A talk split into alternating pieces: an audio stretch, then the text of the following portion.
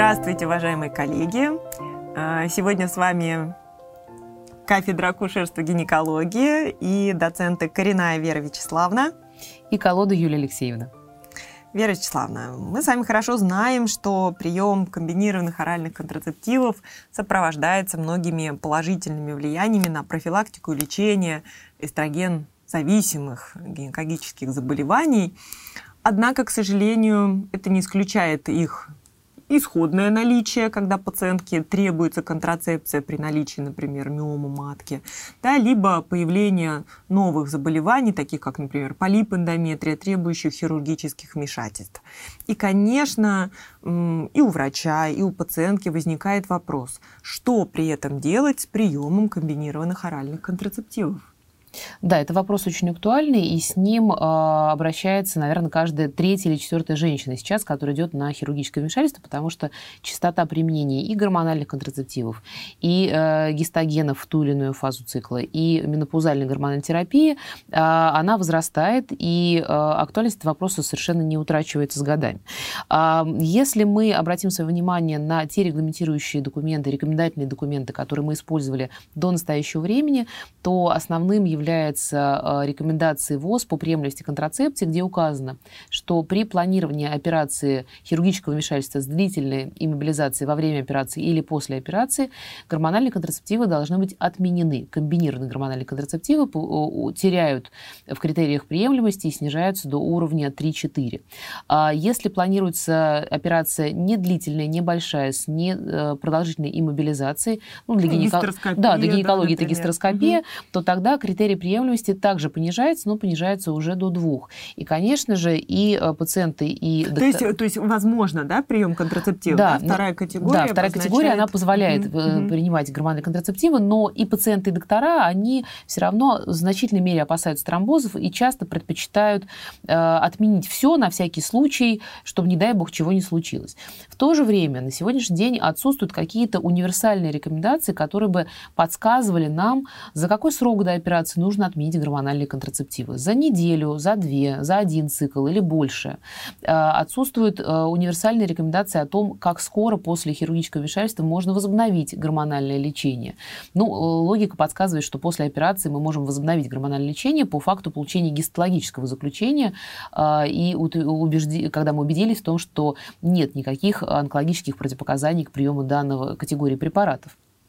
Но а, вот эта такая устоявшаяся тенденция, она в последнее время а, претерпевает нападки со стороны а, динамично развивающихся научных коллективов, которые проводят а, большое количество исследований, а, в том числе достаточно больших, многоцентровых, популяционных, где оценивается реальная ситуация, реальное состояние вопроса. Насколько часто действительно а, у пациентов, которые принимают гормональные препараты, я имею в виду в этом случае, конечно же, препараты, содержащие половые гормоны, насколько часто при проведении у них хирургического вмешательства, в случае, если гормональный препарат не был отменен, у них реально потом этот тромбоз формируется.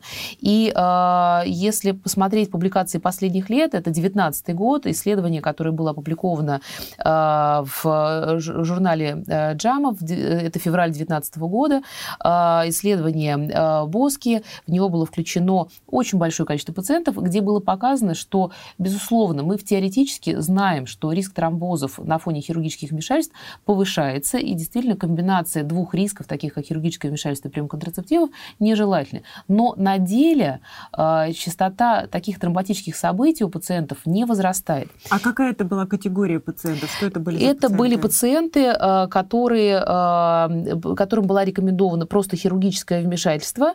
Э, и вторая, и вторая работа, которую я хотела бы сегодня, наверное, вскользь сказать, потому что она не совсем тематически наша, но она очень интересная, это категория категория пациентов, которым выполнялись трансгендерные операции, то есть операции по смене пола. Вы сами понимаете, что такие пациенты не могут отменить гормональное лечение. Они, проводят, они получают гормональную терапию длительно, получают э, гормональную терапию в высоких дозах. Иногда э, эти дозы несколько могут даже превышать физиологические, по крайней мере, в самом начале, да, когда они встают на этот э, путь трансформации своего тела. И э, даже на период операции они терапию не отменяют. Вот у этих пациентов также частоты э, увеличения тромбозов после операции выявлены выявлено не было. И результатом тех работ, тех исследований, которые проводятся в последнее время, является общее заключение о необходимости проведения более глубокого и детального анализа о том, действительно ли хирургическое вмешательство и гормональные препараты так уж несовместимы между собой. Мне хотелось бы сказать, что в этом случае, конечно, всегда сам врач должен принимать решение, выбирая э, из анамнеза пациентки те дополнительные факторы риска, которые есть. Если у пациента нет дополнительных факторов риска тромбозов, и пациент нуждается в пролонгации э, гормональной контрацепции, и он комплаентен этой терапии, и операция не представляется очень длительной, серьезной и травматичной, то потенциально гормональный контрацептив может не отменяться. Э, но если есть такие дополнительные факторы риска, то здесь принятие решений всегда остается все равно за врачом, за клиницистом, потому что он, э, только он в состоянии оценить э, многофакторно пациента, оценить его со всех сторон и принять решение. Сочетаемость комбинированных оральных контрацептивов и хирургического вмешательства. Есть ли компромисс? Я бы отдавала предпочтение принципиально двум группам э, препаратов.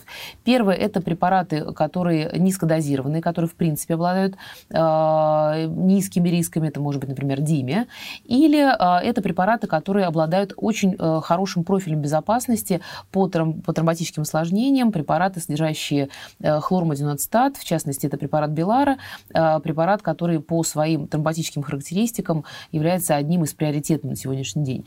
Поэтому мы помним о том, что да, есть рекомендации ВОЗ о том, что длительная мобилизация в течение хирургического вмешательства или после него и гормональные контрацептивы – это критерии приемлемости 4, поэтому в таких ситуациях э, ВОЗ рекомендует препараты отменять. Если это операция малая гинекологическая, то критерий приемлемости понижается до 2, и это позволяет, э, допускает дальнейшее использование гормонального препарата.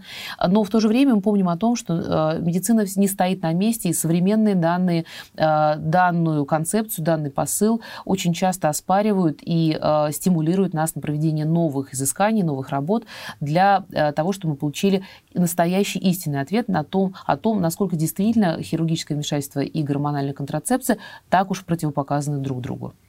Вера Вячеславовна, спасибо вам огромное за такой исчерпывающий ответ, который снимает все вопросы. Спасибо большое и вам, и коллегам, которые нас сегодня слушали. Спасибо вам и хорошего дня.